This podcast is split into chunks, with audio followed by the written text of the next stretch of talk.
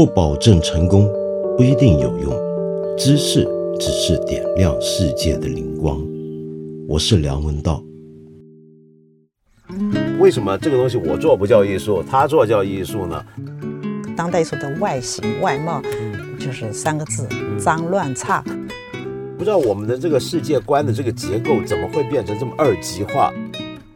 展览我们得跟你去，我们哪看得懂啊？晓得你有没有注意到啊？最近几年呢，原来去美术馆是一件很时尚的事情。我看到很多年轻朋友会去美术馆，或者去看一些当下非常流行或者大家都在讨论的展览，然后在那里面打卡分享。那么可见呢，我们新一代的国人呢，对于当代艺术的接受程度可能是越来越高了。但是与此同时，我偶尔还是会听到有些朋友有这样的一些的议论，比如说，哪怕是面对着二十世纪初期的立体派艺术，比方说毕卡索好了啊，很多人还会挠挠头，觉得没看懂。然后接下来的问题就是，这到底算是艺术吗？说到这个问题啊，我今天想请一位朋友跟我一起聊一聊。这位朋友呢，来谈这个话题呢，是再合适不过了。他就是王瑞云老师，是一位非常著名的艺术评论家跟艺术研究学者。凡是熟悉我们看理想节目的朋友呢，都应该知道他是我们这里最受欢迎的讲者老师之一。他现在正在我们这里做的节目呢，是西方艺术三万年。此前，他有一个实践作品里的西方艺术史，在那个比较短小精干的节目里面呢，他曾经说过，整个现代艺术的历程就是一个不断追求自由的历程。那他这个历程呢，是讲到了杜尚把一个男士公厕的小便池倒转过来签上名，那么称他这这个小便池是个艺术品，叫做哦喷泉啊。讲到这里为止。说到这儿呢，就好像整个西方现代艺术追求的自由呢，就达到一个顶点了。但是你艺术这么自由，接下来的问题却是很多大众还是没搞懂。那么，如果艺术那么自由，那么它到底还有没有边界？我们如何来划分艺术与非艺术的这条线？什么东西叫做艺术？一件事情到了什么程度，我们才觉得它再也不算是艺术呢？那么这个问题该如何理解？那我今天就请王瑞云老师跟我一起聊一聊。好，那么今天呢，很高兴啊，请到我们看理想 A P P 上面其中一个最受欢迎的节目主讲人，那就王瑞云老师，来到了我们看理想跟我们聊天。王老师您好。嗯，梁老师您好，不不叫我文道就好，别这么客气。道长您好，我比你晚小一怎么样都小一点点。那道长您好，您您是看起来您这回回国风尘仆仆，嗯，而且不止回国，还去了印度一趟。是，呃，因为我就通过做看理想的这个节目啊，我发现其实对每一种文明都做一点了解，嗯，是一个特别好的过程，嗯，因为它真的可以打开人的眼界，就是一种精神的养分啊。所以您是。从来没有讲过印度艺术，好像就连在我们节目里面也都不谈印度艺术。实际上，我们哈老是把这个文明的结构就是东方文明、嗯，西方文明哈。其实印度啊、墨西哥就是拉丁美洲哈，一般说文化的人可能会不太注意。我不知道您的了解是怎么样？呃，就我们来说，好像。那个好像是边缘的，是我记得那个诗人西川讲过一句话，我问他，我说你去过印印度吗？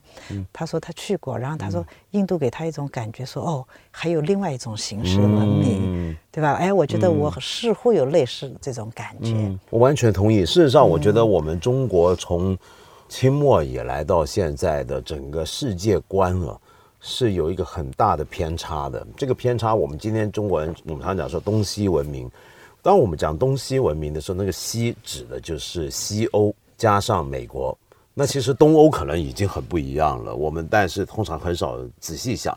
而东方呢，我们就总觉得我们中国就是东方总代表，就总代理了。就就那那你中间阿拉伯怎么办呢？波斯怎么办呢？印度怎么办呢？东南亚怎么办？我们基本上全部都不算。是这样。呃，我记得在很早，我小时候读过一本书，是梁漱溟先生。他讲东西方文化及其哲学的时候，他那个时候他们，我觉得五四那个年代还有一批人会把印度拿出来讨论，他们谈世界文明就中西印所谓的三大格局，当然这里面也整个伊斯兰世界他们顾不上了啊，呃，可是越到后来越窄，窄到今天呢，很多时候谈东西文明就印度就整块。就丢掉了，哎，就不见了，这样，是不是很奇怪？我也是，这应该是越做越宽，对吧？啊，这个很奇怪，我不知道我们的这个世界观的这个结构怎么会变成这么二极化，然后所有那些东西都被我们丢出去、甩出去了。呃，可能因为我常常觉得是因为我们国家大，嗯，就我们大到一个程度，就我们已经，呃，越是大的国家的人越不容易看到世界上的边边角角。反过来，越是小国家的人，比如说我认识一些芬兰的朋友，我发现他们世界观好厉害。啊，那就是因为对啊，比如说芬兰的那些家长，我跟他们小孩聊天，那小孩呃念四五年级吧，小学，嗯，然后就能跟我说迪拜现在的发展是什么情况，什么？我说你哪学来的？哎呦，他说学校的公民课。我说你们公民课不教你们芬那个芬兰人要为芬兰人骄傲吗？他说不太讲，我们讲这个 这个世界是怎么回事儿，因为他他可能国家小，他越要看的全世界。我们这我们就顶多就说，哎呀，河南会怎么样，上海怎么样也就够了。是从美国回来，我有一点感觉哈，就对整个中国当下的流行文化，我觉得都在有一种求大，嗯，求高，就是叫什么？高大上这种，就是在价值上这种趋向蛮明显的，是是吧？然后就会把那种比较偏边缘一点啊，比较那个就就不放在眼里了，是的，是吧？我觉得可能是背后有一种心态在推动，没错，嗯。所以这个东西其实我为什么会想跟您聊这个事儿呢？嗯，是因为我觉得这个其实也很影响到我们对文化乃至于艺术的判断力，没错。就我觉得今天的中国的当代艺术里面。嗯，有某一类型的艺术作品很可能会被边缘化，比如它比较安静的、比较不聒噪的、嗯，不显眼的，很可能会稍微不进入大众的主流视野。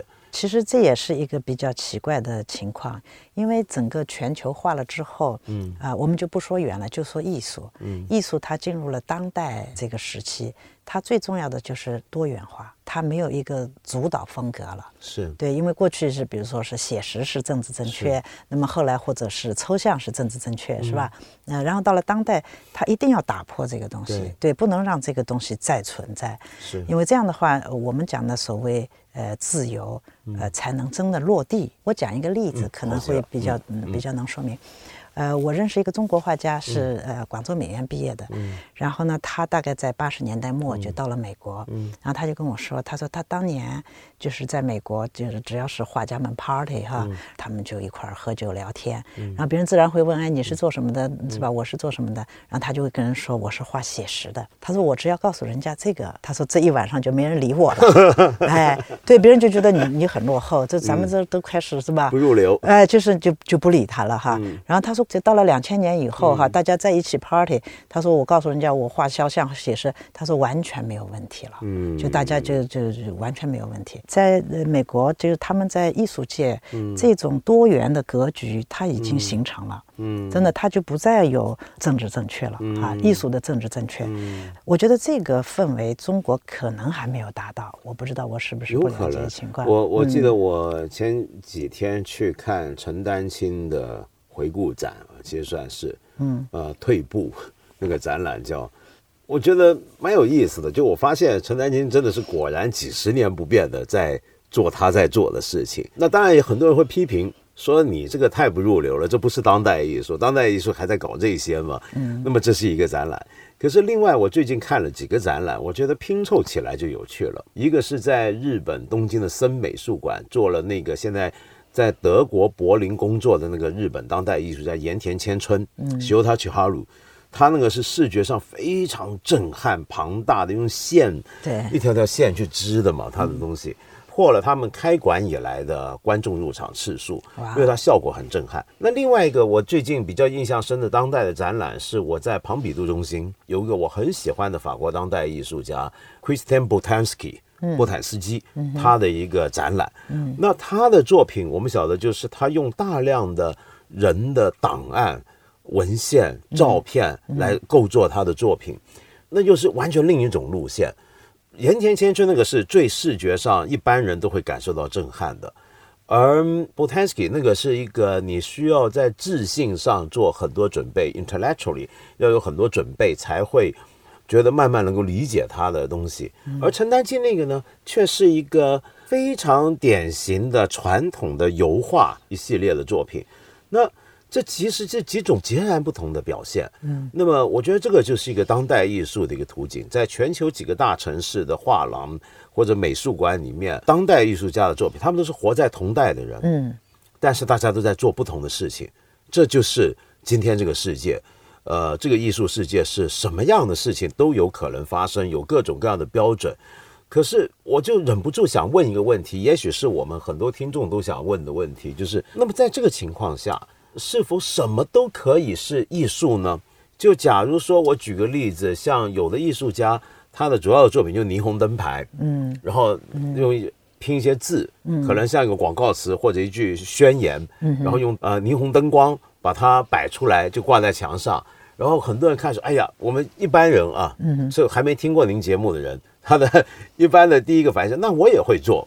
这个东西谁不会做呢？我这么做，我不也是艺术家了吗？那您对这种问题会有什么看法？这个问题呢，就得说到艺术的根子上面去，因为我们现在对艺术的判断都比较容易从相上面去说哈，就是说啊，现在的艺术家就是在当代时期，嗯，什么东西都可以做了，那你可以做，我也可以做，人人都可以是艺术家，是吧？实际上。呃，要紧的是，就是艺术通过古典时期，通过现代时期，然后走到当代，它要紧的是让创作艺术的人重新获得一种心态，嗯，就这种心态在过去的艺术类型中间是没有的。呃，指的是什么呢？就是呃，在过去两种，我先这样说哈，就是说，呃，西方艺术它分三个类型，古典艺术、呃，现代艺术和当代艺术。那么前两个类型中间呢？那个艺术家和艺术的关系呢？它是呃，艺术是高于艺术家的。艺术家所有的创作活动都要在艺术的这个呃笼罩之下来进行，所有的革新都是在呃艺术的名义之下进行的。这样子呃两个轮回过来之后，就是古典主义和现代主义两个轮回过来之后呢，就人们发现我们再来革新艺术的外表、艺术的风格，实际上有一个关键问题没有解决，就是这个艺术的权威没有。解决，因为只要这个艺术的权威在，这个艺术这个呃概念作为一个权威概念，只要它在，那么呃不管在呃形式上发生多大的变化，实际上呃人和艺术的那个从属关系，就人附属于艺术的关系或者服从艺术的关系，就不可能被改变。呃，这就是为什么到了当代时期，尤其是。呃，像出现了杜尚这样的人，他拿出小便池，最重要的意义是能够把人和艺术的关系改过来，就改成是我来做主。不是艺术做我的主啊！如果我们能够理解这个最初的初衷，那么我们就知道，呃，所有那些后来艺术家做的奇奇怪怪的东西，哈啊，他可以在墙上泼一道污痕，是吧？或者拿几个灯管来拼凑一下做一个灯，是吧？实际上，他目的就是要来表达这样一种新的关系，就是我们人和艺术的关系不能再照过去那样子了，让艺术是一个呃权威的对象，然后我们服从这个对象，甚至要为这个对象献身。等等，我觉得很有意思，因为你刚刚碰到一个问题，就是关于艺术家和艺术之间的关系啊。嗯，我们知道，其实就算在古典时代，就像您帮我们做的节目也提到，嗯，我们今天讲的艺术这个在概念，在哪怕在西方古典时代，嗯，就算像比如说埃及，其实没有今天这个艺术这个范畴的那个时候，嗯，艺术只不过是附属于宗教，嗯。或者是权威，或者是它具有日常功用的，嗯，就他这个艺术的意思，其实是我们很现代的一个想法，很晚近的一个想法。就在巴黎的时候，正好也看了大家都跑去看的那个达芬奇的大展嘛，卢浮宫帮达芬奇逝世五百周年做了一个很大型的研究性的回顾展。那那个展览里面就人山人海，但是我看到他很多有趣的手稿。我想从他讲到一个很有名的一个段子，那个段子就是达芬奇他不是有个自我介绍信，写给米兰大公，就是斯沃扎尔，写给他们就介绍我是干嘛的，那当然是有点求职那个意思。然后呢，里面就写一堆，哎呀，我会盖城墙，我会搞这个水利工程。他到米兰的时候做很多水利工程嘛，几乎是到了最后他才说，其实我还会画点画。嗯，就我们今天觉得达芬奇你你就是个画家，他在讲啪啪啪，前面讲一堆，最后再讲画。因为在那个年代，可见达芬奇自己都不认为很可能啊，自己会画画是一个最值得界定自己的一个职业身份。因为那个年代的艺术家其实概念也跟今天不同，艺术是一个被刊入社会种种场景，嗯，在社会上发挥种种功能，跟别的东西发生关系的事情。是到了后来，艺术才越来越独立，越来越独立。嗯，这就有一个悖论，就是说。以前艺术家这个身份或者艺术这个东西是不独立存在的，它是要跟别的很多东西连在一起的。但就像您在节目里面说过的，呃，现代艺术过程是一个不断追寻自由、讨要自由的过程。在这个过程里面，一个艺术家他取得了自由了，他不再是艺术整个领域也自由了，我不再附属于任何文化上的、呃社会权利上的。一些的阶层或者是既定的观念，嗯，那谁来界定艺术呢？是应该由我来界定的，嗯，呃，艺术本身的目的是什么呢？艺术的目的就是为了艺术而艺术，嗯，它是一个自主的区域，嗯，但是就是因为这样。所以我们今天才会有这么多问题，好像今天随便一个艺术家他做了一件东西，由于他的身份是艺术家，所以我们就必须要对很多人来讲他会有这个困难，是不是？我们就必须承认，哦，那就肯定是艺术了。为什么这个东西我做不叫艺术，他做叫艺术呢？那是因为他是艺术家，是不是这个样子？对这个问题，呃，是确实是，就是这个现状是像这样哈，呃，确实是由于艺术被独立出来造成的。在过去，艺术完全是等于 嵌在那个生活的这个结构中间的，是一块砖或者一个链条哈。对对，尤其是你看，我们这次做这个西方艺术三万年，是那个原始人的画的那么好，对，可是这个根本不是艺术，应该不是艺术。呃，这是 我们后来的人命名的，对，乃至到了。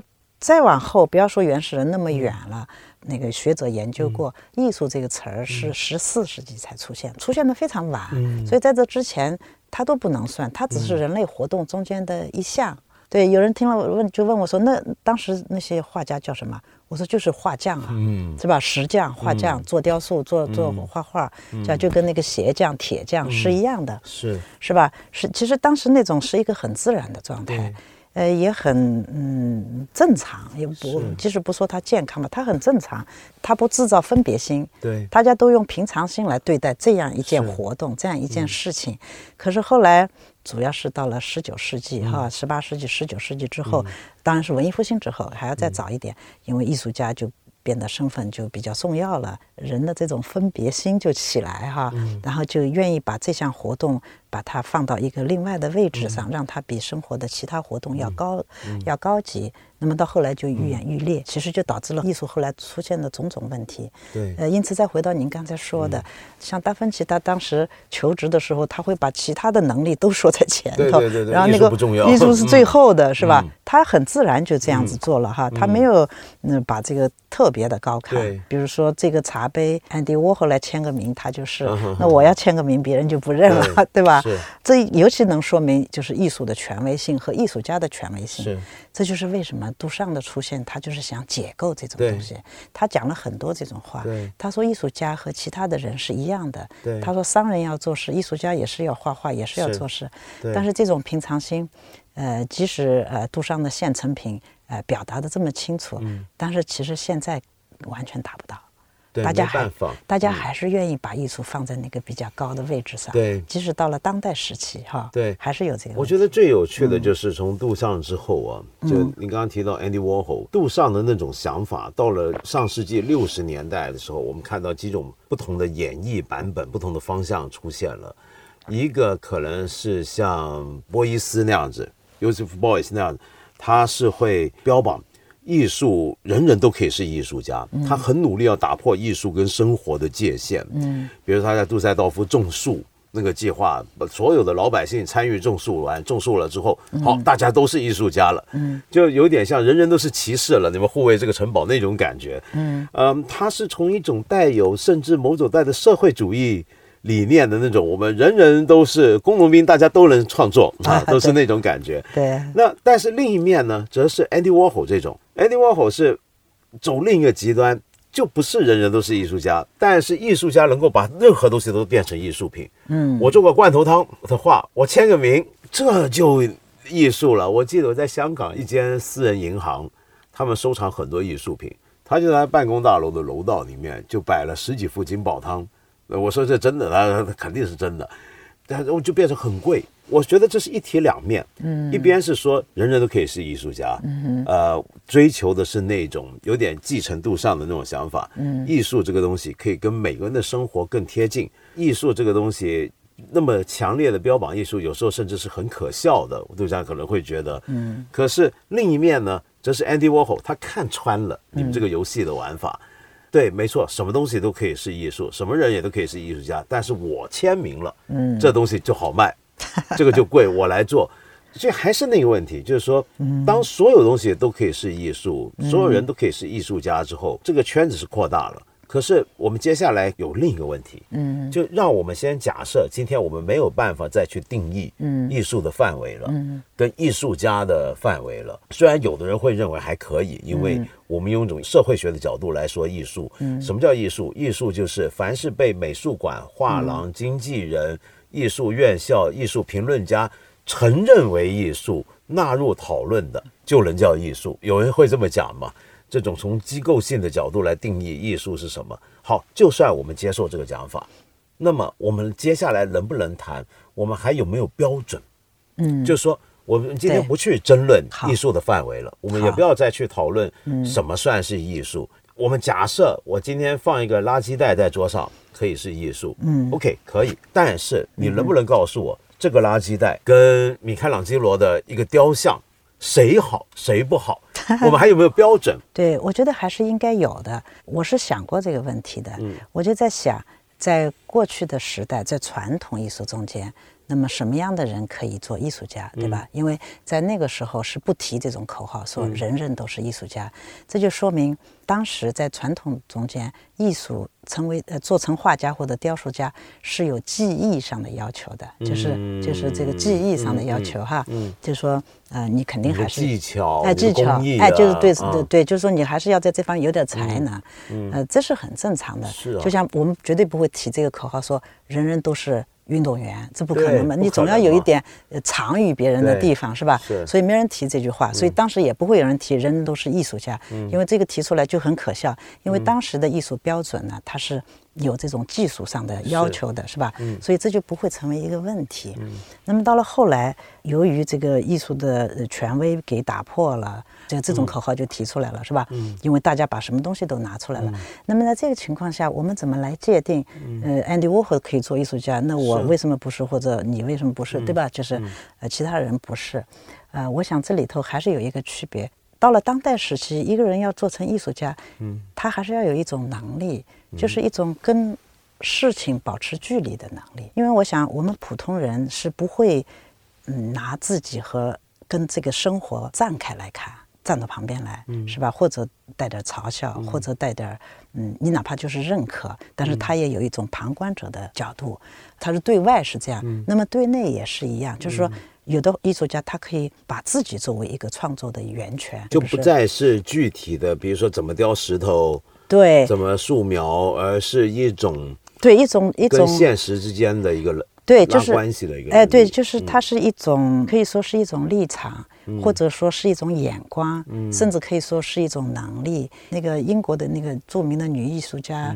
我一下子，对对，那个床的床，对，Tracy Emin，啊，Tracy e d g Tracy Emin，对呀，她可以把这些床铺拿出来展览，对，没错。你像我们每个人，啊，对啊，我们每个人都有床铺，不会想到嘛，这就是那个嗯，艺术家和普通人的区别。那如果是这样的话，就问题就变成他这种能力，从一种具体的技术，嗯，呃，一种处理传统素材的能力，嗯，变成了一个他怎么看世界。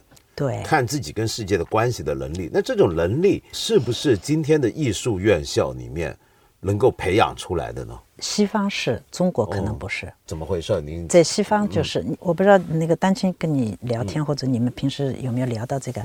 他在一篇文章里他就说到，还是九十年代了，他去加州啊什么，到他们有个艺术学院去做展览啊，发现他们学校也不好好教画，因为中国还都是教火素描啊、什么色彩啊、写生啊，可是美国学校这一套就几乎。快要失传了的感觉哈，嗯，当然现在又不一样了，现在就是什么多元嘛，什么都可以。但是在那个八十年代、九十年代比较激进嘛，就是就是一一股脑儿的都往那个观念过去。他就发现他们就不教这些，他就问他们的学生说：“你们老师教你们什么？”然后学生就说：“我们老师教我们思想。”嗯，对，教我们思想。你想这个还是很能说明问题的，是吧？嗯，可是，嗯，那艺术家该怎么培养呢？假如说今天的一个当代艺术家，嗯，他是一个就像您刚才讲的，具有一种能够抽离出来，嗯，去看待自己跟世界的关系，坦白讲是有点批判性的，嗯，或者换了一个角度，嗯，那么这种能力的培养有可能吗？该怎么做？我们是不是应该今天的艺术家，嗯，就应该学这些？那那传统。上艺术院校要教的东西，比如说，嗯，呃，写生，嗯，比如说形体构造、色彩学，那是不是这些东西今天会变得很不重要了？其实我们应该这么来说，就是在一个多元化的时代，我们其实可以让这些东西并行。当年美国八九十年代的那种一边倒也是不对，那中国一边倒另是另一种不对，是吧？我们可不可以用一种开放的心态和制造一种开放的生态，就是让他什么都可以。眼下美国的教育就是这样，他们有些就是很仔细的画形体，然后同时也另有一些就是培养思思考的啊这个能力，所以他就他的这个多元的格局已经形成了，几乎就是尘埃落定，稳定下来了。可是这种生态，我就不知道中国现在是不是有没有做到。我也不知道。是 我们既然已经谈到，之所以是艺术家，嗯哼，他的其中一个相当重要的能力，也谈到这种能力在什么样的情况下得到培养。我想再问的一个问题是：那么他既然具备这种能力，他有没有一个什么责任？艺术家应该是有责任的。我们从西方艺术的类型看，它对应的艺术家的责任哈，就比如说古典艺术和现代艺术，艺术家的责任是创造美的对象、美的作品或者美的物体哈，呃，那个是非常明确的，在传统艺术中的艺术家的责任哈。我们现在甚至已经把现代艺术都看成传统艺术了，是 对啊，就是在这两种类型的中间，它都有。这种责任，然后到了当代艺术时期，实际上艺术家的责任呢，他就呃变了，就是美已经给放下了，不再提美了。当代艺术，我呃老给呃老师上课的时候给学生总结，我说当代艺术的外形外貌就是三个字：脏乱差，是不是？这个大家大概都能同意。跟我们下头大街上差不多。对 对，是吧？对吧？因为景观艺术。对啊，对对对。对啊，那古典艺术和现代艺术，它还是一个美的对象嘛，是吧？呃，那么当代艺术它。在外形上变成这样，就是因为艺术的它的责任已经变成了是这样。传统艺术责任是创造美，那么在当代时期或者当代艺术，艺术的责任是真和善。其实大众是有感觉的。嗯，那么多的当代艺术流行在各种展览中间，很多不好的作品人家会看得不知所云，好的作品大家都有反应，都会知道它的好。就比如说我举一个简单的例子。就是嗯那个呃阿布拉莫维奇，就是那个对阿布拉莫维奇，阿布拉莫维奇就是那个行为艺术的教母了，现在已经是哈。你想他在二零一零年在 MoMA 做的那个艺术家在现场啊，感动了那么多人，对，是吧？对，就跟人家坐着盯着看的那个。对啊，他作为一个艺术家来说，他的付出特别大。早上开馆坐在那儿坐七个半小时。嗯。不能吃，不能喝，不能上厕所的，嗯，那个难度极大。对，他在做之前，他都跟朋友说：“他说我都不知道我能不能盯下来。”对，这个对身体的这个考验极大，就是没法想象的哈。可是，呃，他这个艺术家，他通过这种方式，他传播出去多少正能量啊？因为，嗯，他第一次让所有的那些纽约的观众哈，能够坐下来。其实面对他的时候，也是面对自己。就是其实，因为在当代，在现代社会，当代社会，人们已经是一个被动的角色了，从来没有静下来，面对自己的生命和生存状态。哈，这就是为什么他这样子坐下来，引得大家也坐下来之后，很多人在他面前就泪流满面。你想想都不太可能，凭什么泪流满面？他就面无表情坐着，你这么坐着，我们就看到像他这样一个艺术家，他给社会传播的那种信息也好，能量也好，对社会的这种对人心的这种改变，是吧？和触动。真的非常感动人，你知道那些观众就自发组一个网站，叫做 Maria You Make Me Cry，哦哎，就是对日点击哦量八十万哇。啊，影响非常大。所以，我们怎么可以说艺术家到了当代，他不可能有责任？他的责任其实更大，他的责任在于触动人心，甚至改变人心。所以，我们能不能这么讲？就除了一小部分的观念艺术之外，就其实大部分的当代艺术，就算再宽阔那个范围，呃，我们仍然可以说，它基本上需要建立在某种物质性上。那个物质性指的意思是感官，你能感觉得到。它透过感官，就像以前我们看画、看雕塑，走进建筑物，也是一种感官上的东西。那那个感官上的东西能够改变我的情感，改变我对事情的看法，改变我跟我自己的关系。那当代艺术可能用的不再是传统素材了，对，不再是一张油布，一个对。对对一个一个石块石，块。一个铜像，嗯，而是可能任何东西，像阿布拉莫维奇用他的身体、用他的眼睛跟一个姿态来改变了我。这样讲，我还想回到那个问题。那因为王老师，您同时作为一个评论家，嗯，那您怎么去看我们今天还有没有评论的标准？这个情况下，因为以前比较相对容易，比如说在传统艺术院校，一个老师评判学生作品好不好，他是有标准的，嗯，比如说你画的怎么样。你这个东西连比例都不对，我们就说你不好。对可是问题是，现在如果面对这么多种多样的当代艺术，嗯，评论又如何可能呢？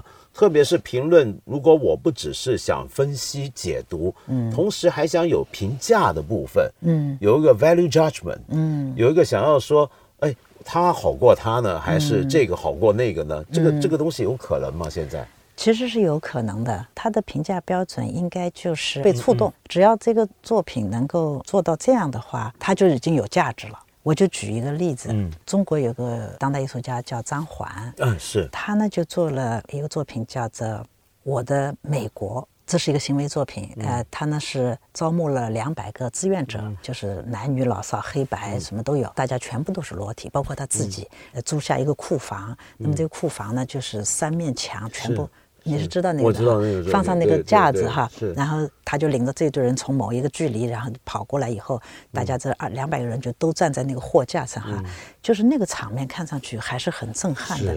对，你会觉得对人的处境有一种想法哈，他真的让你会第一次意识到，真的我们人是怎么回事啊？哈，我们以为自己怎么样，其实你是怎么样，对吧？就是，然后另外有一个意大利的女艺术家，也是做行为的，然后她就做过一个作品，作品的题目我不记得了，但是她的那个作品呢也是裸体。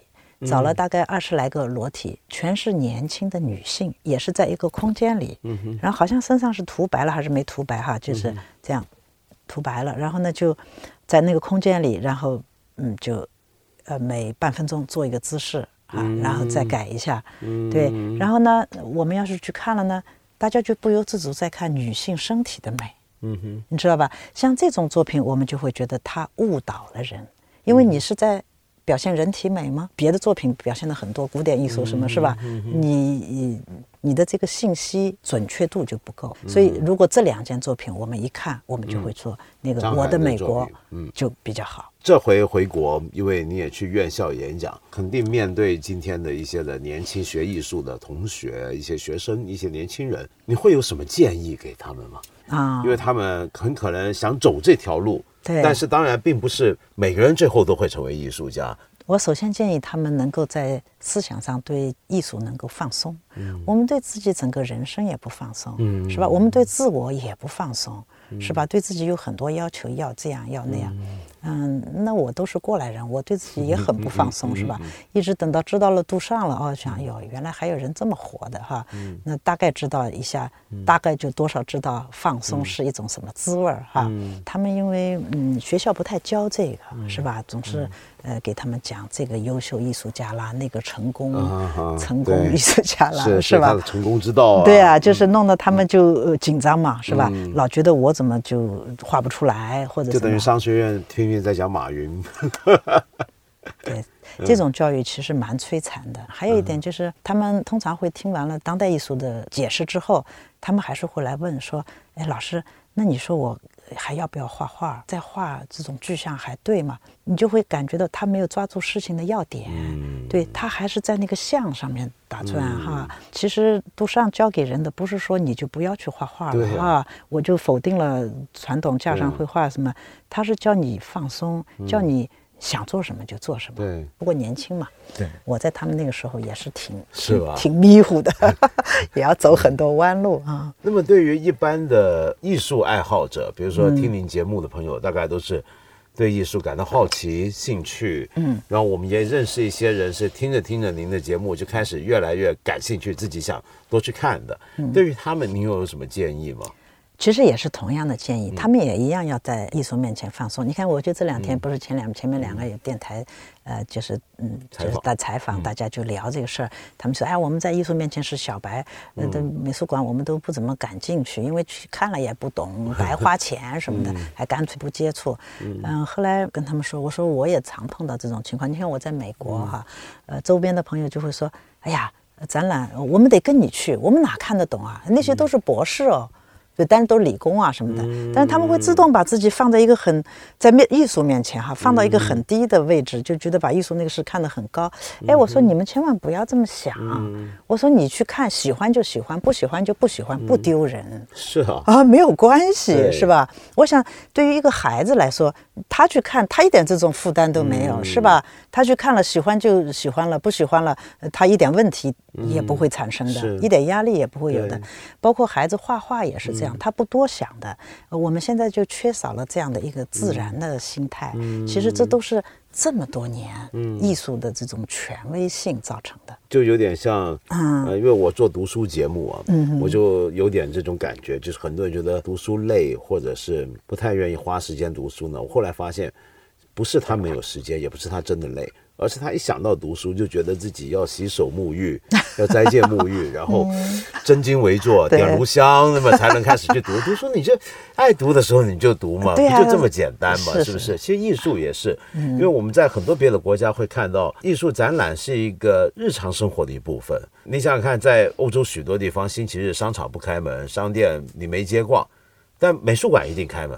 嗯，很多人是父老媳幼一家大小的，那么去看。是的，那就有时候你会想啊，是不是大家都看得懂呢？其实好像大家也不关心这个问题。对啊，不在意的，是不是啊是啊。对，我觉得那个态度很好。不过话说回来，我觉得今天国内的，嗯我觉得年轻一代可能还是会有不一样。您有没有注意到最近嗯几年我们这都有网红美术馆了？现在很多年轻朋友就是把去美术馆开始当成潮流了。哦，嗯，怎么叫做网红美术馆呢？呃，比如说美美术馆是在网上还是啊，什么？不不不是啊。这样，那个美术馆，比如说啊。建筑啊。很很抢眼，哦，网红美术馆，然后打卡，然后或者是展览，嗯很多人去展览还要自拍也打卡，啊。那么就就告诉朋友去了哪。现在开始变成一个去美术馆，开始重新变成一个青年某些青年群体啊，都市青年群体当中一个生活项目了。我觉得这蛮有意思的。那这倒是也是好事是不是对对对对，只是我要有一种感觉啊，就是说，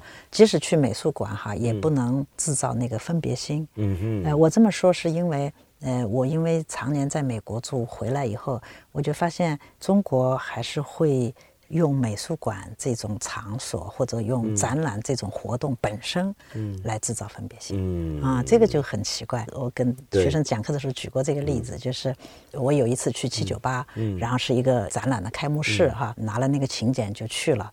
然后呢，呃，到了那个前面哈，警卫都是呃个头差不多高的小伙子，穿的一色的黑衣服，特别严厉。然后我呢，那个请柬忘记带了，我就跟他说我忘记带了，哎，是不是就根本不让你进？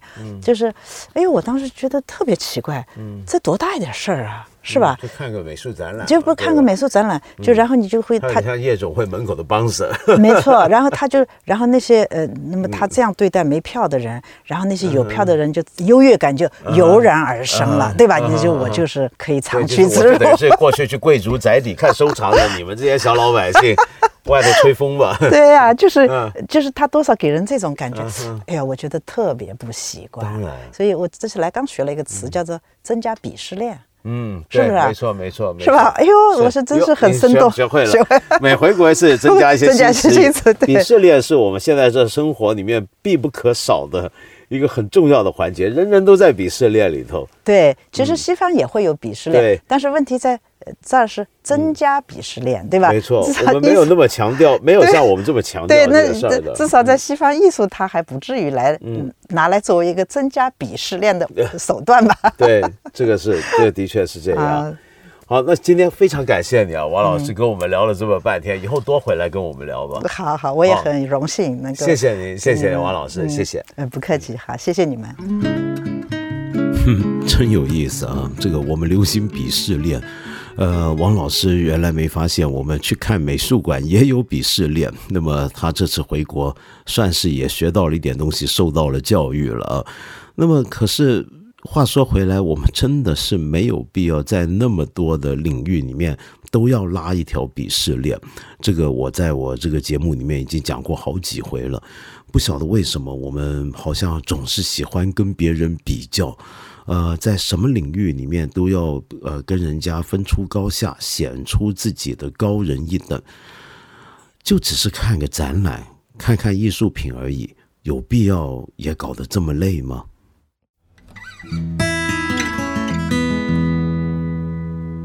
我们八分这个节目每星期三、每星期五都会在看理想 APP 和看理想微信公众号同步更新，欢迎你给我留言，提出你的问题或者建议。